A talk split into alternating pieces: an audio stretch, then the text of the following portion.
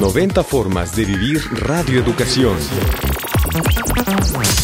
Pues yo tenía un amigo con el que platicaba mucho de cine y me recomendó un programa, pasa los miércoles en la nochecita, y lo escucho todos los días de camino a la escuela y me gustó mucho, porque te informa todo lo que hay en festivales internacionales de cine, en el de Morelia, en la cineteca, como que revivió la cineteca, porque antes nadie te hablaba de eso. Es una estación diferente a las demás, te habla de todas las actividades, toda la música que no escuchas en otras estaciones. Me parece que es gente de cine. Alma López. Radio Educación, 90 años de la Radio Cultural de México. Hacia el futuro. Hacia el futuro.